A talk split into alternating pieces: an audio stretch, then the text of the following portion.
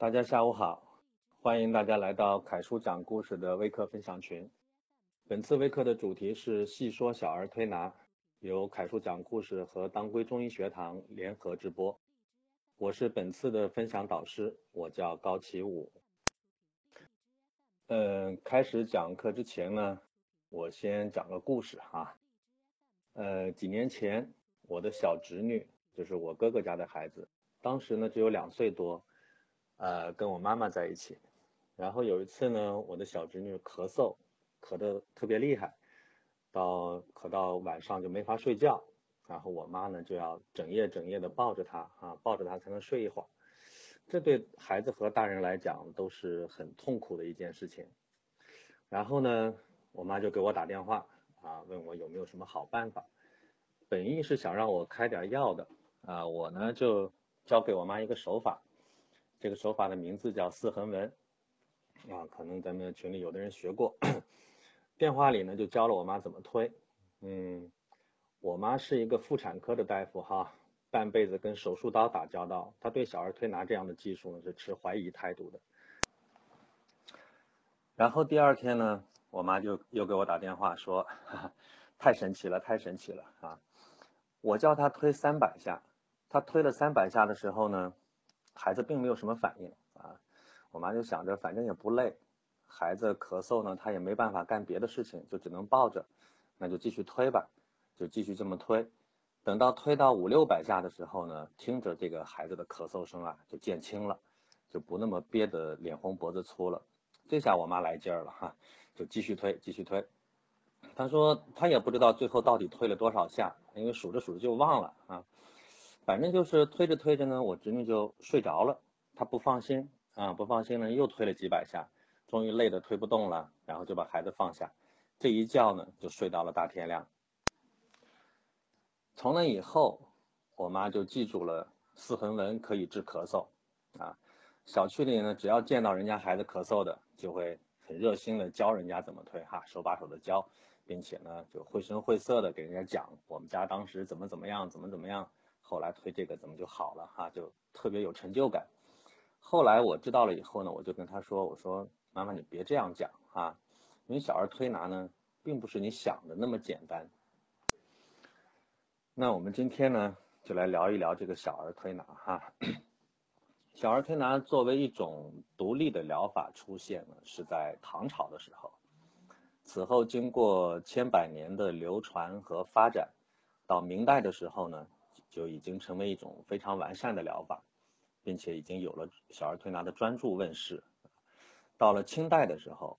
这个小儿推拿的疗法更是大放异彩啊！在鲁东、湘西、啊沪上呃这一带呢，小儿推拿已经在民间广为流传，深入人心了，就成为当地老百姓治疗小儿常见病的首选方式。我们来看一下这几个特别的时代：唐朝。明朝、清朝，都是中国历史上物质相对发达的年代啊。在这几个朝代呢，都分别出现了太平盛世，并且持续了比较长的时间。在这样的盛世背景下啊，老百姓的这个物质生活呢，基本上是比较富足的，是历史上少有的几个不愁吃不愁穿的年代。越是在物质发达的时候啊，人们越对健康产生强烈的需求。尤其会对孩子的健康格外关注。中国有史可考的第一个儿科大夫，啊，就是战国时期的扁鹊啊，神医扁鹊，大家都知道了。当时物质最发达的国家是秦国，啊，扁鹊到了秦国的时候呢，就为小儿医，啊，虽然当时还没有像后世那么系统的小儿推拿术，但是扁鹊实际上运用的技术呢，已就已经包括了针刺、艾灸。砭石啊，这个砭石就是我们后世的这个刮痧啊，艾灸、针刺、砭石、药物，还有导引、按敲，其中这个按敲就是后来的推拿。我们现在所处的这个时代哈，又是一个太平盛世啊，物质极大丰富，呃，人们对健康呢就有了和以前不一样的追求。以前是生病了治病啊，常用的办法无外乎也就是吃药、打针、输液。啊，这些方法，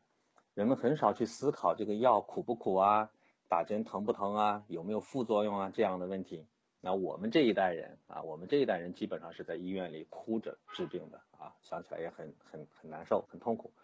而到了现在呢，越来越多的人开始思考，除了吃药、打针、输液这些无比痛苦的治疗方式，还有没有其他办法可以治病？尤其是孩子，我们实在看不了孩子们面对针头时候那种撕心裂肺的哭哈，也也呢会担心这个口服药物和打针输液的副作用。所以在这些年啊，这些年呢，小儿推拿这门古老的技术就又开始出现在我们的视线里边，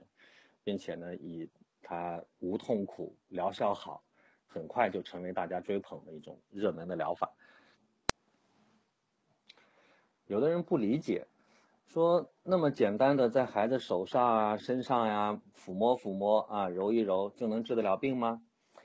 的确哈，在这个。在在这些习惯了吃药、打针、输液的人们来说呢，这种方法有些不可思议，就觉得没道理、不科学啊。但是当身边越来越多的人不断的用事实证明啊，这么简单的抚摸抚摸、揉一揉、按一按，真的就是可以解决问题的时候呢，就会对这样一种有点像魔术的这种技术啊，就产生了这种浓厚的兴趣，希望自己也可以学会，也可以让自己家的宝宝少受点罪。那么这样的一门技术到底有多难学呢？说简单也很简单，有的人很快就可以学会，啊，不仅可以处理自己家问题、自己家孩子的问题，还能帮助这个邻居啊、同事们处理一些问题，就会被周围的人奉为神医啊。但是说难呢也很难，有的人看了很多书，听了很多课，觉得自己好像是掌握了，但是当孩子生病的时候。仍然觉得呀，还是不知所措哈。翻开书，一条一条的去对照，啊，明明就是这个病嘛，可就是就是推完了解决不了问题。事实上，小儿推拿的学习呢是要分步骤的。刚开始学的时候，我们更多的是记穴位啊，某某穴位可以干啥，某某穴位可以干啥，就根据这个穴位的功效呢做一个大致的归类。这一步的学习很简单。啊，小儿推拿常用的穴位总共也就四五十个，一天学上三五个，很快就可以全部都学会。但这个只是第一步啊，只是第一步，离解决问题还有很远的距离。在这个阶段去处理问题呢，呃，事实上是有一些碰运气的成分。就像我妈妈那样哈，记住了四横纹可以治咳嗽啊，但是不知道咳嗽有很多很多种。啊，如果恰好碰对了，就是这种咳嗽，那么用上这个手法立竿见影，就会有人封你为神医。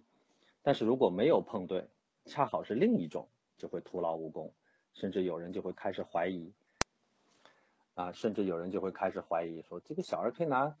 到底管不管用啊？就那么轻轻的揉一揉、摸一摸、按一会儿，到底管不管用啊？因为这种疗效的问题呢，就会又开始怀疑这种这门技术。那么实际上，小儿推拿真正的难点啊，其实不是记穴位，记穴位这个几十个穴位很快就能记住了。但是呢，真正的难点在后面，就第二步，记住穴位以后，怎么样把你学会的那些手法很精准的用起来，这是一个很难的问题，啊，需要有专业的大夫帮助你去学习哈。这里面呢包含两部分内容，一个呢是如何辩证，二一个是如何组方配穴。其中最难的是辩证，啊，这个辩证的意思就是说，你怎么样知道这个手法是治这一种咳嗽，而不是治另外一种咳嗽的，啊，就是要精准的把这个用起来，这个的前提是辩证。很多人在刚开始接触小儿推拿的时候，哈，呃，都会有这样的想法，啊，找到大夫说，啊，你告诉我咳嗽怎么推，啊，哮喘怎么推，或者呢，扁桃体肿大怎么推。腺样体肥大怎么推？等等等等，类似这样的问题。呃，我非常理解家长们急切的心态啊，我也是家长啊，非常理解这种急切的心态。基本上这么问的家长呢，都是已经被某一个问题困扰了很久，特别想得到一个专家的指点，希望专家给支个招，啊，教一下怎么推就可以破解这个困困惑了他很久的难题啊。但是我要特别说明的，也恰恰也正是这一点。基本上你如果是这样一个想法的话，很容易把你学到的各种治咳嗽的招挨个试一遍，全用到孩子身上，这样其实对孩子是不好的哈。所以呢，几年前我刚刚开始讲这个网络课的时候，就立了一条规矩。什么规矩呢？就是凡是一句话问诊，一律不回答。什么叫一句话问诊呢？就是上来什么话也不说，就是一个问题：大夫，我家孩子咳嗽好久了，怎么治？啊，大夫，我家孩子发烧了，怎么治？这叫一句话问诊啊。在这里，我要再次强调一下中医治病和西医治病本质上的不同。严格意义上来说呢，中医不是在治某个病，啊，不是在治某个病，而是在治生了这个病的人。这个思想很重要哈。我们目光锁定的不是某一个叫咳嗽或者叫扁桃体发炎的这么一个病，而是要去研究这个人，分析一下是什么原因让这个人呈现出这样一种状态。然后去处理这个原因，那这个分析的过程就叫做辩证。比方说，同样是咳嗽，呃，张三家的宝宝可能是受凉了，李四家的宝宝就可能是积食了。那引起咳嗽的原因有很多很多种，我们不能给出一个固定的方案，说这个办法可以治咳嗽啊，就像我妈妈学的那样，四横纹可以治咳嗽，这个说法是不成立的啊。现在网上流传着很多治咳嗽的招，比如说川贝雪梨呀，比如说这个盐蒸橙子呀、烤橘子呀，比如猴枣散啊等等等等啊。昨天我出诊，呃，昨天就有一位妈妈带孩子来看病，她家孩子咳嗽了四天啊，总共从开始咳嗽到昨天来看病，总共是四天。这四天当中啊，她把她学过的所有招几乎全用上了。四天之内用了将近十种办法，啊，包括了像川贝呀、啊梨水啊、猴枣散呀、清肺止咳呀、啊葱白水啊、橘子皮呀，还有中药的这个药方泡澡啊等等啊，当然也包括了小儿推拿。但就是因为缺少了辩证这个环节，他告诉我哈，他说他在做这些的时候呢，脑子里想的就是这招可以治咳嗽，这招也可以治咳嗽啊，那招也可以治咳嗽。然后就拿过来给孩子用，但是后来的事实呢，就是每一招的效果都不能让他满意。所以我从一开始呢就立了这样一条规矩，就拒绝回答这种类似于咳嗽怎么治、发烧怎么治这样的问题。如果我回答了这个一句话问诊啊，我告诉你什么什么可以治咳嗽，啊什么什么可以退烧，那么你就会在原有的知识体系里边又多加了一招，你会把这一招也。回去再给孩子再用上，等于说你的烦恼不是少了一个，而是又多了一个。所以我们一开从一开始学习哈，就先把原有的那些技术手段先放下，踏踏实实的先学怎么辩证，先把辩证学好了会用了，然后再重新捡起你原来的那些技术手段，这样往下走就比较容易了。辩证怎么辩呢？先观察，不要急。啊，先做一个很详细的观察，先搜集这些有用的信息，把你看到的现象放在一起去考虑，不是说你一看到孩子发烧、咳嗽、打喷嚏、流鼻涕啊，马上就得出一个结论说这是风寒感冒啊，没有那么简单，我们要详细的观察哈。有些时候呢，呃，有的家长带孩子来看病啊，开口第一句话就说：“大夫，我们家孩子受风寒了。”或者说：“大夫，我们家孩子积食了。”啊这类型的家长啊，一看就是平时很愿意学习的哈，他已经知道了辩证这个概念，但是还没有学会怎么辩证。那我就会告诉他们，我说别着急，慢慢说，是不是风寒，是不是积食呢？我来帮你判断。呃，你只要描述你看到的现象就行了。描述现象啊，注意这个描述现象这一个环节很重要。呃，你去找医生的时候呢，你要给医生描述你看到的现象。如果你是在家里自己处理呢，你要先观察这些现象，你看到的现象，然后根据现象去分析，有的家长会告诉我说，啊哪天哪天孩子发烧了，多少多少度，然后怎么样，吃了什么药，然后第二天去了医院，医生给开了什么药，做了什么检查，然后怎么怎么样，啊，这个过程啊，大家注意看，这样的一个描述呢，信息量是很大的，也很详细，它提供的信息也很多，但是这里面呢，有多少信息是有助于辩证的呢？等于说，这样这个家长说了五分钟、十分钟，甚至更长的时间，我除了知道他们家孩子发烧、咳嗽啊，经历了一个很复杂的治疗过程，除了这个以外呢，几乎没有什么有用的信息可以帮助我形成一个诊断。那我们想一想啊，大多数的时候你去见大夫的时候，是不是也是这样去跟大夫去交流的？或者在你自己面对孩子生病的时候，家里边的时候，你搜集信息的方式是不是也是这样？啊，那这样的一种搜集信息的方式呢，其实是没有办法去做一个精准辩证的。那你接下来的这个治疗就一定会受到影响啊。相当于说，你并没有搜集到真正的有用、有价值的病情资料，啊，那这种搜集信息的方式，恰恰说明啊，你在面对生病的这个孩子的时候啊，其实呢，内心是有一些慌乱的，就是没有章法，那这个章法呢，就需要训练哈，急不得。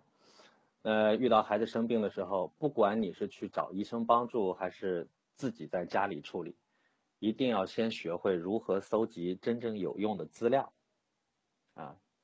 搜集真正有用的资料，然后才能进行下一步的辩证，辩证清楚了，才能考虑如何治疗。这个步骤是不能乱的。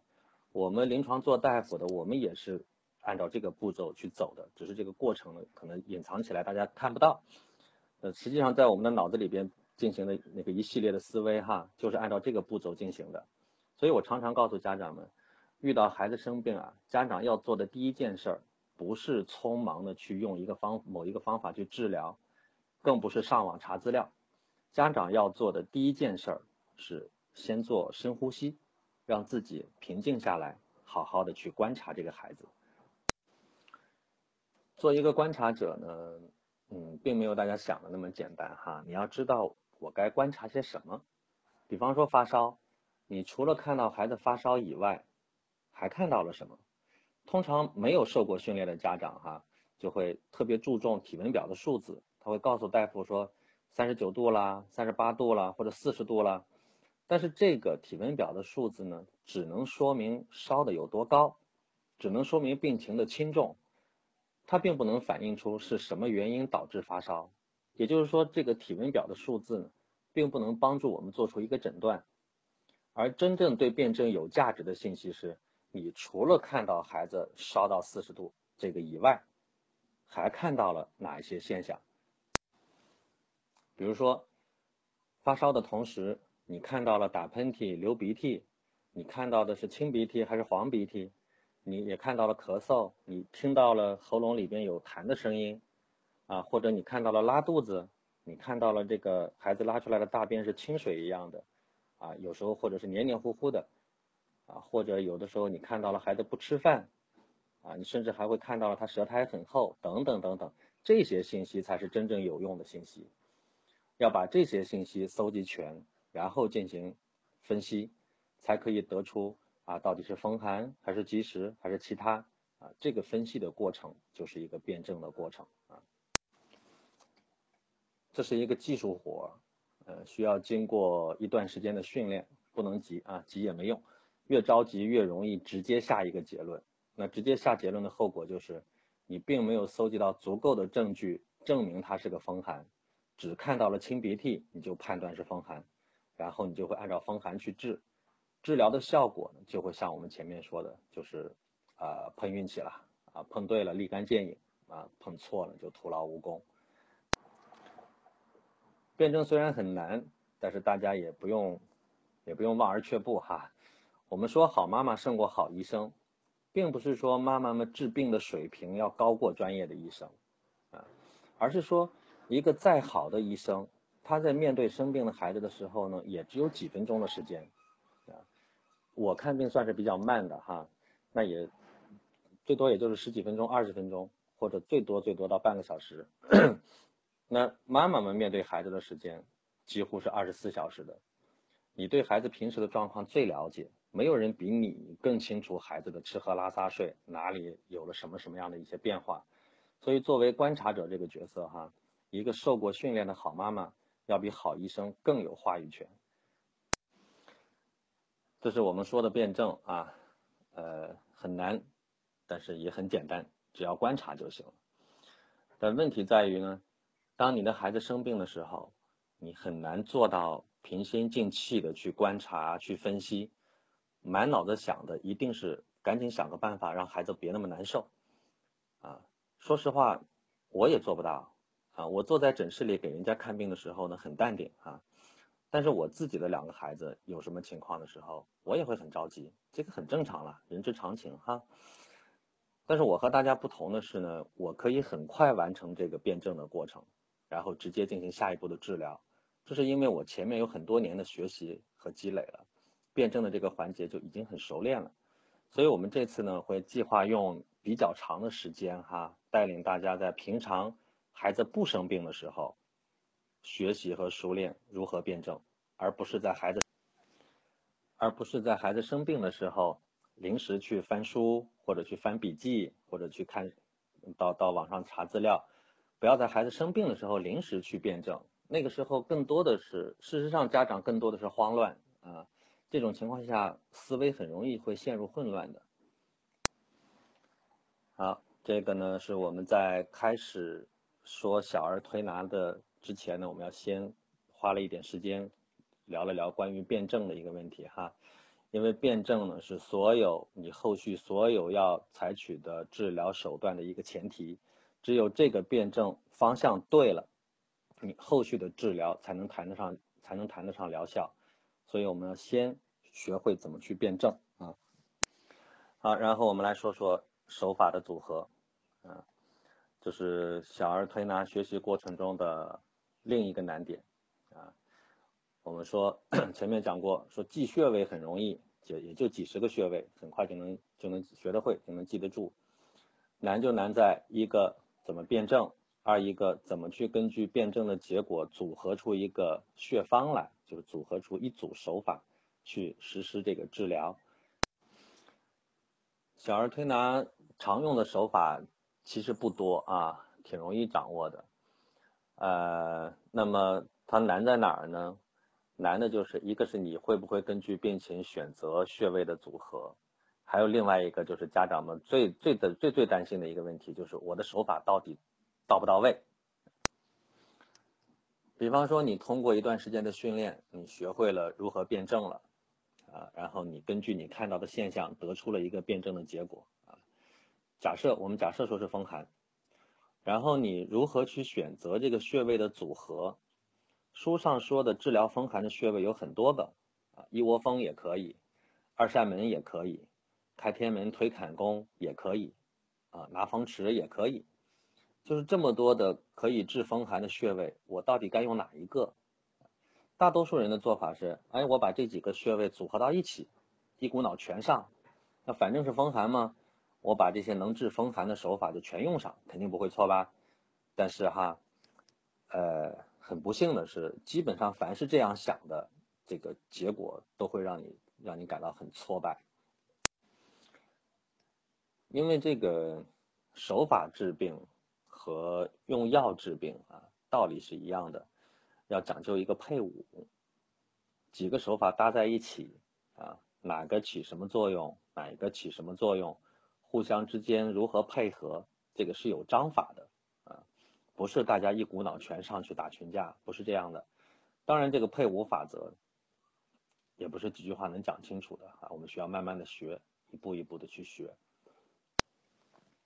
基本上常用的配伍法则哈，呃，我大概简单的介绍一下，常用的配伍法则呢，就是你要选择一个最主要的，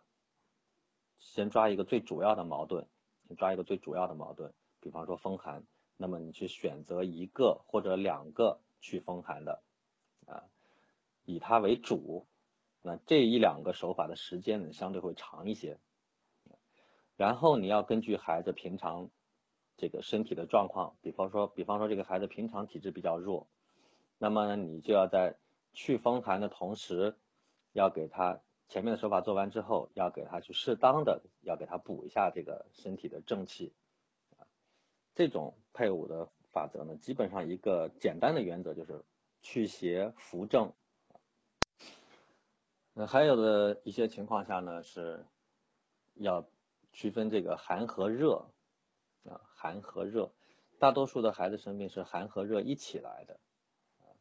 所以我们一开始的学习学的时候，我们是一二三，先学寒，再学热，再学什么积食、惊吓这些，一步一步的去学。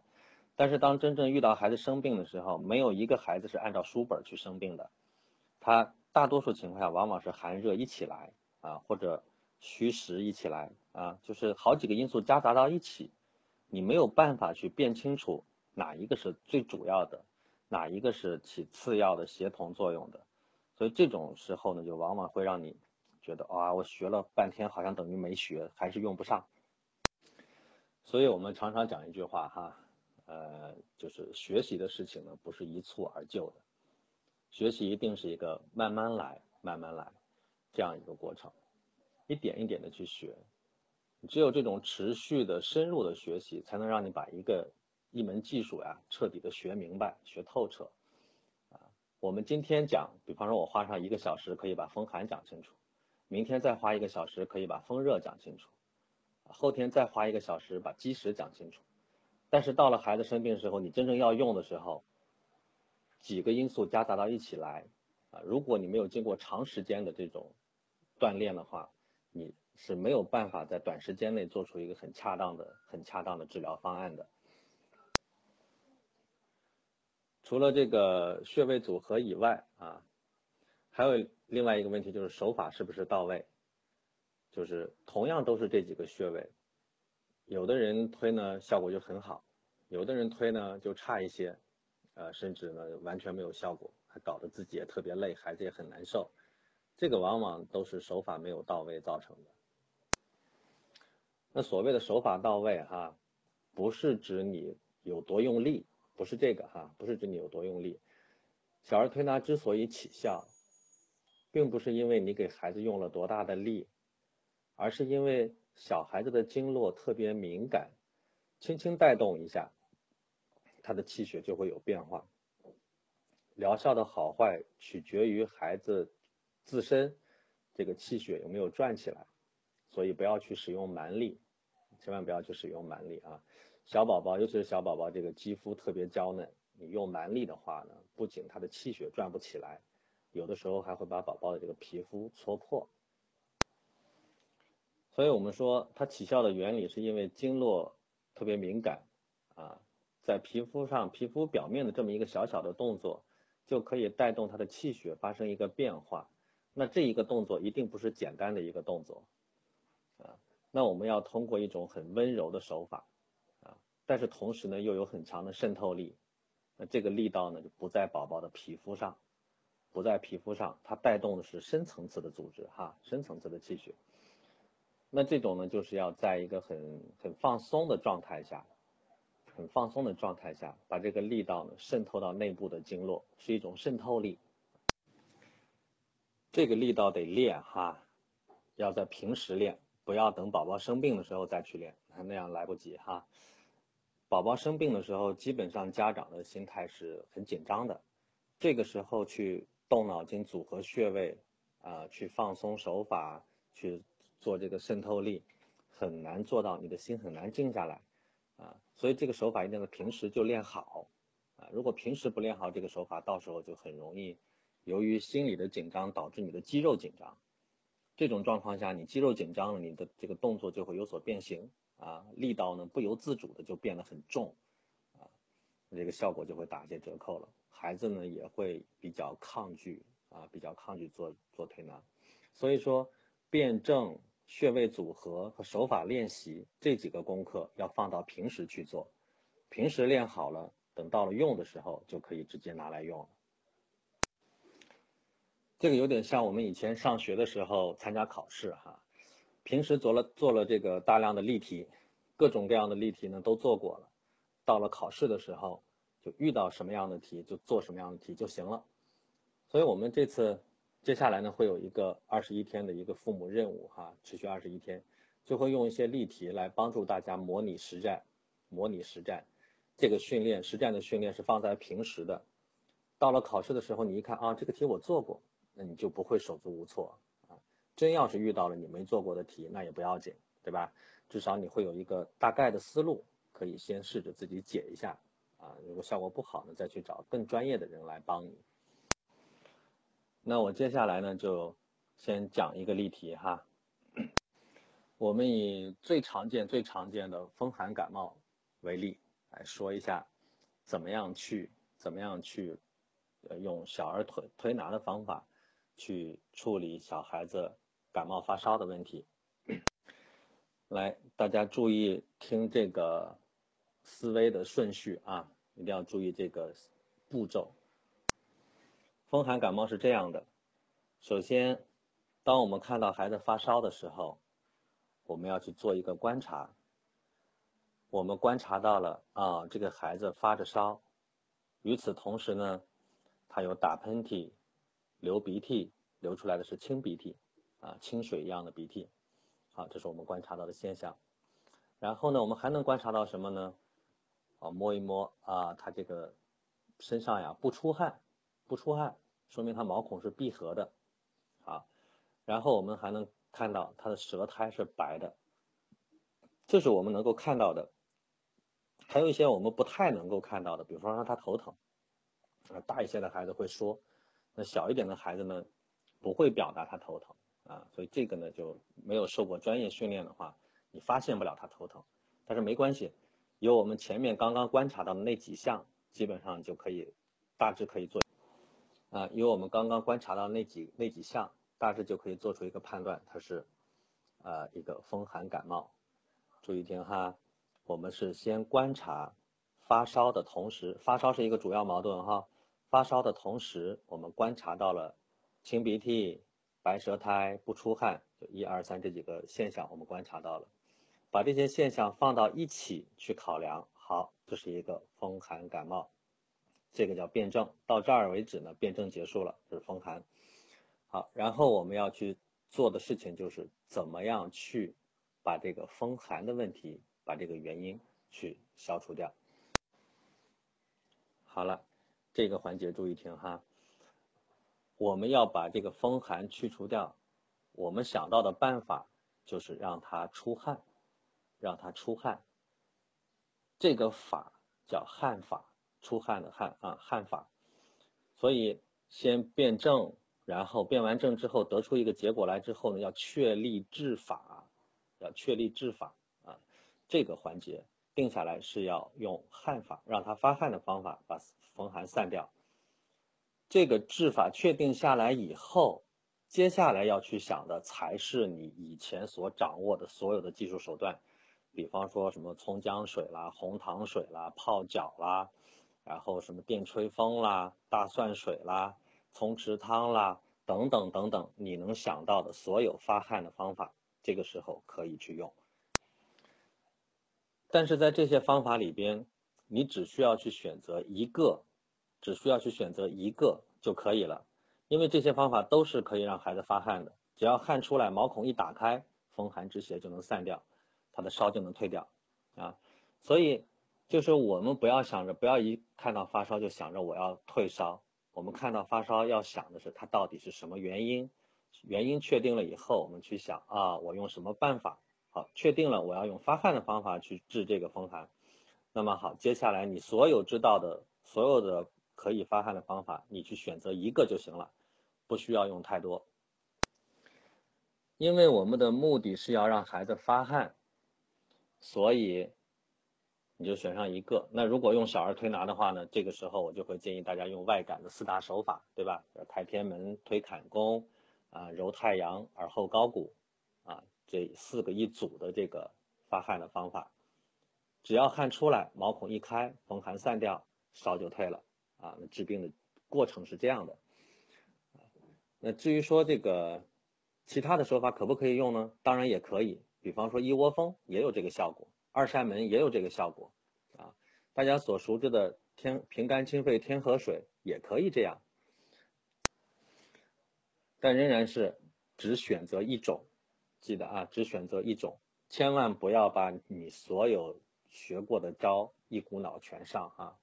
一股脑全上说明你并没有精准的，并没有精准的判断出来它到底是什么啊。如果你的判断足够精准，你选择的这个治疗的手段足够精准，那么只要一个就够了，就狙击手啊，用狙击枪就一一下啊，不要去用散散弹打鸟哈，呃。所以这个思维的这个全部的过程，我希望大家在脑子里边有一个形成一个清晰的脉络，而不是说见到什么病我就用什么招啊。好，呃，大致上的这个小儿推拿治病的思路呢，过程呢就是这个样子。那接下来的时间呢，呃，是答疑时间哈，我来回答几个呃网友们提出来的。关于小儿推拿方面的一些问题，第一个问题是这样，啊，孩子已经上小学三年级了，推拿还有效果吗？他体质不好，总是长湿疹，呃，我想试试推拿，增强孩子抵抗力和增强脾胃功能，但是有人告诉我说，小儿推拿效果最好的是三岁左右，呃，是不是这样？这个问题的答案是肯定的哈，就是我们说小儿推拿效果最好是三岁以前，注意是最好，最好不是说超过三岁就无效啊。事实上，小儿推拿对七岁以前的宝宝都有很好的治疗作用，而超过七岁的孩子为什么不首选小儿推拿呢？不是因为推拿解决不了问题，而是因为随着年龄越来越大，经络的敏感性在降低。通过推拿去解决问题呢，可能需要更长的时间。呃，比如我们说三岁以前的孩子可能推几分钟或者十几分钟就 OK 了，但是十岁的孩子呢，可能就会推到半个小时甚至一个小时。另外就是孩子大了以后哈，可以选择其他办法进行治疗，比如说中药，比如说针灸等等啊。这个年龄段的孩子还是能配合的。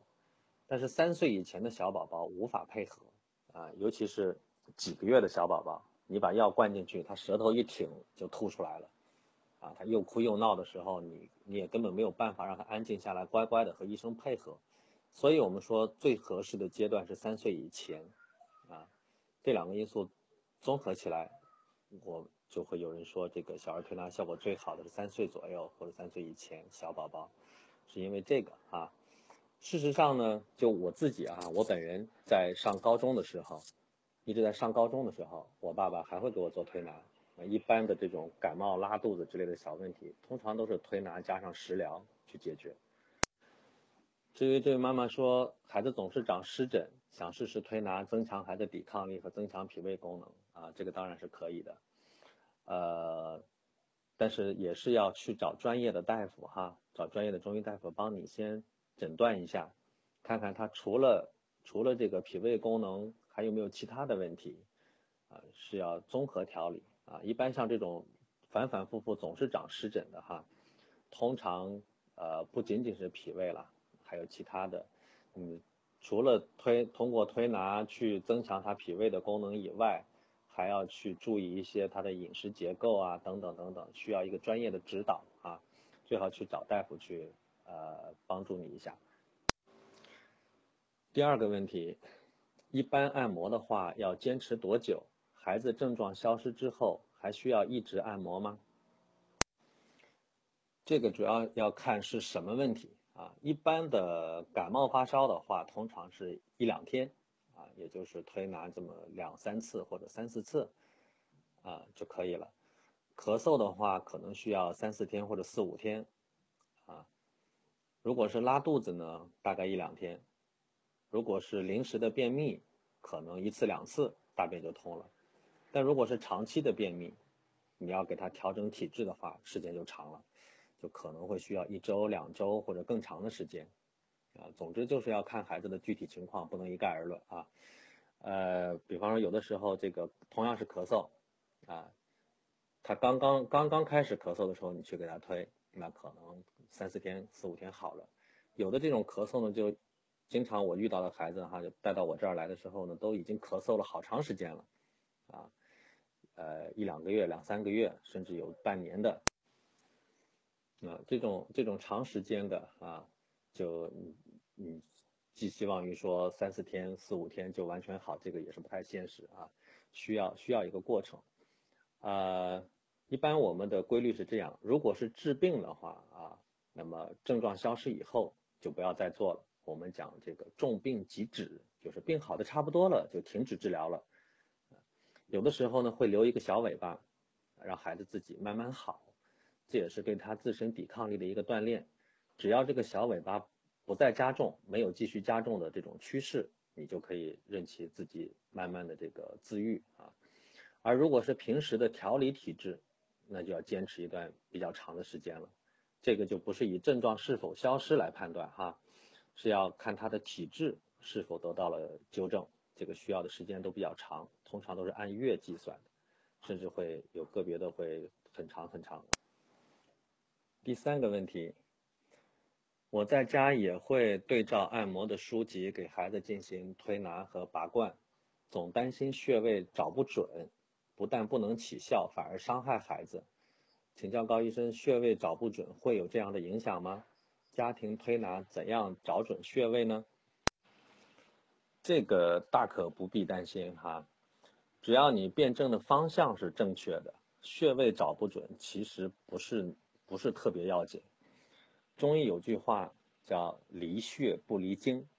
什么意思呢？就是说，只要没有偏离这个经络循行的方向，那么你在这个方向上偏离了穴位，其实也是有效果的。就离穴不离经，你的没有离开经络的循行的方向，只是偏离穴位的这个选取上不是那么精准，偏离了一点点，这个不要紧啊。事实上，在某些穴位的这个定位上啊，每一个大夫的取穴办法也是不尽相同的。那那尤其是像小儿推拿啊，很多小儿推拿里很多穴位是线性的，啊或者面性的，就是它不是一个点，是一条线或者一个面，啊，它不是一个点。很多时候是这样，你既然不是一个点，你就没有办法去去精准的定位它。啊，呃，有时候呢，有的穴位是一个点哈，就算是一个点，那我们大人的手指头那么粗，按下去以后，其实按的还是一片啊。其实我们这个手指头按下去以后，还是一片，并不是一个点啊。所以这个担心是没有必要的，我觉得。当然，学习的过程中呢，我们会不断的提高准确性哈，就随着你实验经验的实际经验的这个积累，你用力的部位啊，会越来越精准啊，越来越精准。从效果上来说呢，当然是越精准越好，效果越好啊。但是如果呃没有经过这种训练哈，一时半会儿做不到这么精准也没关系，不用担心说会不会有什么反作用，会不会有什么害处啊？这个不需要担心。呃，这里需要特别说明的仍然是呃方向很重要啊。一开始的那个辩证，大方向要对，大方向对了，穴位稍微偏离一点没没关系哈。好，第四个问题，孩子严重便秘，从婴儿时期就是这样，现在已经快五岁了，每三天一次，大便都很艰难，捏脊揉肚子都试过了，好像不起效。嗯，这个问题我要多说几句哈。嗯，孩子的便秘，现在有很多很多的孩子是便秘，而且是长时期的便秘。就像这位妈妈说的，从婴儿时期就是这样，现在已经快五岁了，有已经有四年的时间啊。呃，我先说什么叫正常吧。正常情况下，一天三次到三天一次，这个范围里边的这个大便的次数啊，从次数来讲，在这个范围内的都算是正常啊。所以说这个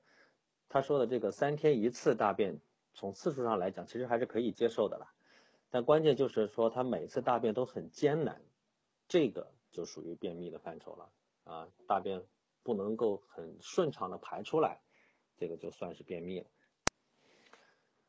呃，这里面有很多的问题哈，呃，这位妈妈说捏脊揉肚子都试过了，好像不起效，呃，说明什么呢？说明这个宝宝的便秘哈，它有可能并不是脾胃功能差，并不是脾胃功能差导致的。一般的，如果是积食导致的便秘，那么像捏脊啦、揉肚子啦、揉板门啦、清大肠啦这样的一些手法，是可以很好的起到一个治疗的效果的。但是有些时候，啊。现在我们处的这个这个时代哈，现在我们看到的小孩子的便秘，有些时候不是身体问题，它不是说肚子里边有积食，肠道里边有积滞，需要我们通过手法帮助他排便，不是这个概念。有些时候是这样，孩子摄入的这种呃补充的元素太多，啊，比方说钙、铁、锌、硒，然后其他的一些这个这个这个就是奶粉呀。婴儿食品啊，有很多很多不容易被吸收的这类的东西，如果摄入过多的话啊，摄入过多的话，会让孩子的大便变得很干燥。所以看起来好像是个便秘的问题，其实背后关联的问题有很多哈。呃，我们家长一般在遇到。孩子有这样的问题的时候，通常我们首先想到的是不是他的孩子的身体哪里有什么不合适，要去找大夫调理一下，吃中药也好，推拿也好，我们想办法要把这个他这个身体的问题做一个纠正和调节。但当你这样试过了以后没起效，啊，那可能就是他背后有其他原因。这个大便的问题呢，不仅仅像我刚刚说的这种，啊。这种元素的摄入过量摄入哈，呃，有的还有一个孩子的这个刚预期的问题，啊，它涉背后涉及的这个知识点是很多的，啊，呃，所以我建议这样哈，就是我们先在手法上做一个调整，不要简单的捏脊和揉肚子，因为捏脊和揉肚子是一个保健手法了。它理论上呢，对脾胃、胃肠道的功能有促进作用，但是它并没有对这个大便的一个直接的治疗作用。所以你可以先试一下这一组手法，这个补肾水、运水入土和清大肠。那补肾水呢，五分钟；运水入土五分钟；清大肠四分钟。先按这组手法先做上这么三四天。啊，看一下对这个便秘有没有缓解，然后呢，继续观察。那如果说这样仍然没有任何效果的话呢，就反思一下我刚刚说的有没有给孩子过量的摄入一些不该摄入的东西哈。呃，为什么要用这一组手法呢？是因为大便的干燥啊，大便的干燥呢，是因为胃这个肠道里边的这个水分不足，这个我们大家都都知道，这是一个常识了。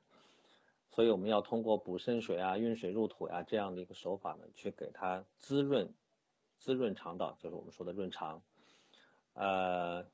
这个润肠呢，我需要特别的提醒一下大家，就是小孩子的便秘，我们可以通过手法去帮助他去润肠哈，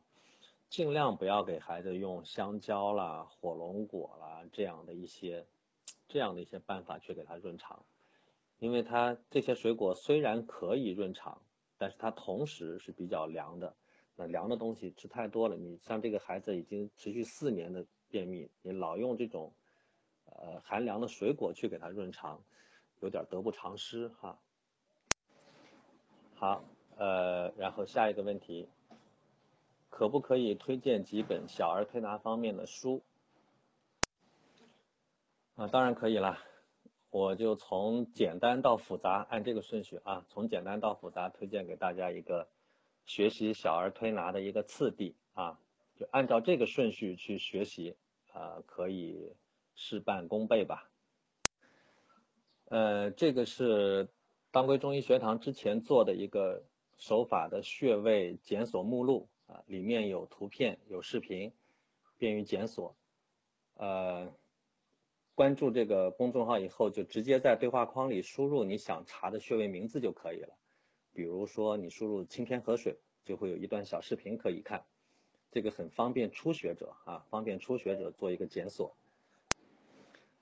然后是这个李德修先生的小儿推拿秘籍，这是青岛三字经派的一本著作。三字经派的特点呢是取穴少、简单好学、容易记。建议没有学过小儿推拿的家长呢，就从这本书开始学。从《小儿推拿秘籍》这本书和刚刚我发的这个这个检索的目录哈，这两个你就对照着去做一个手法的一个初步的学习。这本书学完了之后呢，是实用小儿推拿，是张汉成先生的。这本书目前市面上好像没有再版了。啊，大家可以去网上下载这个呃 PDF 的版本啊。这本书的特点是实用，里面讲了各种不同疾病的主穴和配穴，以及它为什么要这么搭配。哎，这个呢就适合有有点基础的家长哈，就是之前你学过一些了，然后但是不会灵活的组合组穴配方。那看这本书会对你非常有帮助，可以让你更明白这个小儿推拿的精髓。然后一本是《离症按摩要术》，呃，这本书适合已经已经系统的学过小儿推拿，并且呢实际用过一段时间啊，适合这部分家长。书的名字叫《离正》，啊，确实呢，它也是校正了不同流派之间手法的差异哈。如果你面对小儿推拿不同流派这个手法矛盾的这种呃困惑的话呢，你就可以看看这本书。但是这本书呢是这个清代光绪年间的一本书哈，稍微需要点古文基础啊，但也不是很难了。呃，基本上你能看懂《红楼梦》的话，就能看懂这本。呃，之前呢，我们还在当归内部我们在讨论要不要。在合适的时候，带着大家一起来读一读这本书，啊，所有关于小儿推拿的疑惑，读完这本基本上就没有了。那我把这几本书的名字发一下哈。好，呃，最后一个问题，不知道是不是雾霾的原因，现在过敏体质的宝宝越来越多，容易得腺样体肥大、鼻炎一类的病。我宝宝就是这样，先天过敏体质，时常反复感冒鼻塞，请问老师要怎么调理？推拿能治好吗？怎么推？怎么配穴？呃，现在这样这样的宝宝很多哈，这个妈妈的问题可能也问到了很多很多妈妈的心声，就是过敏体质越来越多啊，医院一检查呢，就过敏性鼻炎、过敏性咳嗽、过敏性哮喘。啊，或者腺样体肥大等等这些，呃，这样的宝宝的就是经常反复的感冒、鼻塞、流鼻涕啊，晚上睡觉像这个腺样体肥大的话，晚上睡觉会打呼噜。这个推拿能治好吗？怎么推？怎么配穴？这个问题哈，呃，这样的宝宝如果已经到了腺样体肥大这个程度的话，单靠推拿效果就会差一些，但是也能治好。啊，当然要需要很长的时间了。我们为什么要说这个问题呢？就是这样的宝宝，我要提醒广大的家长哈，如果家里有这样的宝宝，你们要动的脑筋，其实不是说推拿能不能治好，怎么推，怎么配穴，这个这个环节的事情可以交给医生去考虑。家长们要动的脑筋是说，为什么孩子会这个这么容易过敏，这么容易感冒鼻塞？呃，这位妈妈问到是不是雾霾的原因啊？雾霾当然也算是一个原因了，但是我也见到了很多来自于没有雾霾地方的宝宝，比方说来自于云南的，来自于四川的，啊，海南的，这些地方没有雾霾，但是宝宝也会有腺样体肥大。呃，这个问题需要做家长的要好好反思一下哈。我在临床上看到的腺样体肥大的孩子呢，还有过敏性鼻炎的孩子哈。我通常都会要求宝宝要忌口，啊，顺带的会要求家长跟宝宝一起忌口。呃，因为这种这样的这样的体质呢，往往都是因为吃的太好，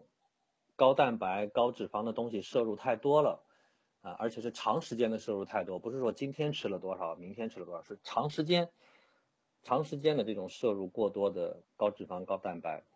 导致他孩子体内的这种。嗯没有办法去正常的代谢，在身体里头堆积下来的啊，中医管这种体质叫痰湿体质啊，所以这种如果要从根本上要去治疗好的话呢，忌口是一个很重要的因素。所以我建议这位家长哈，可以带着你的宝宝呢去找你信任的呃专业的中医大夫去帮你啊。至于是用推拿还是用中药啊，怎么推怎么配穴，这个要让这个大夫呢当面去做一个诊治。呃，家里能做的呢，就是把他这个饮食观调整一下啊，不要继续加重他体内的这个痰湿，这个很重要哈，这是一个治疗的前提。好的，呃，今天的分享呢就到这里，感谢大家的收听。如果想重听这次分享的全部内容呢，可以在凯叔讲故事的微信公众账号中找到妈妈微课，点进去就可以看到了。好，谢谢大家，再见。